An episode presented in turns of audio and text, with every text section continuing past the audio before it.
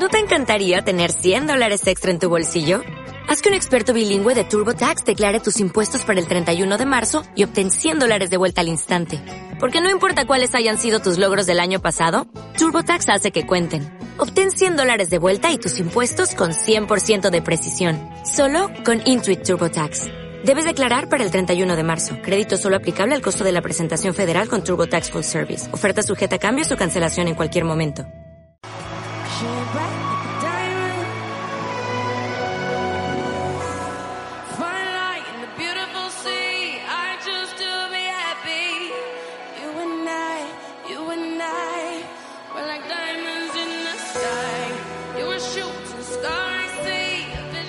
Lo que estamos viendo y escuchando es la canción Diamonds, interpretada por Rihanna durante el show de medio tiempo del Super Bowl 57 que tuvo lugar el día de ayer en el estadio State Farm allá en Glendale, Arizona. Apple Music además debutó como patrocinador del suceso musical y fue producido por Jesse Collins.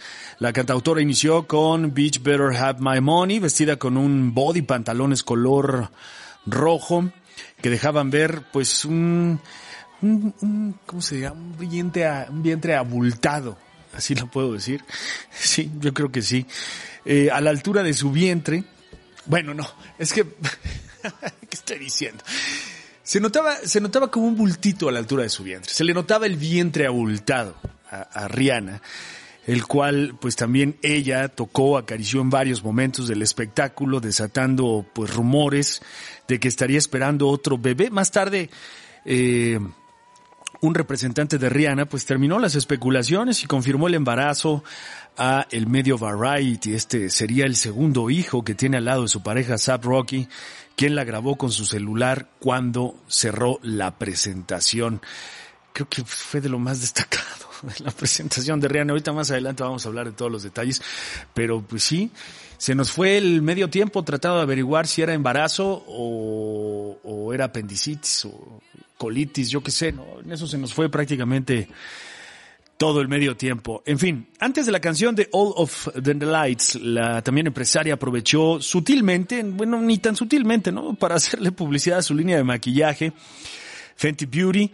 La participación de Rihanna contó con unas plataformas elevadas con cables a través del estadio, que la cantante utilizó acompañada de múltiples bailarines vestidos de blanco que hicieron referencia a su más reciente álbum Anti, y que también hacían referencia pues a su patrocinadora Apple, cuyos colores son blanco, blanco y rojo y lo de las plataformas pues tampoco fue casualidad, ¿no? Bueno, este disco Anti se lanzó en el 2016. Hay que destacar que este es el regreso de Rihanna después de siete años lejos de los conciertos en vivo. Algunos, la verdad, esperaban mucho, pero mucho más. Bueno, el escenario en el que se presentó Rihanna tardó ocho minutos en armarse. Cuando todo estaba listo, eh, eh, la originaria de Barbados interpretó algunos de sus éxitos como Work, Run This Town, Only Girl, entre otras. Nada, ningún tema en el cual ella participara con otra persona, ¿no? Este, ninguna colaboración tocó en el playlist.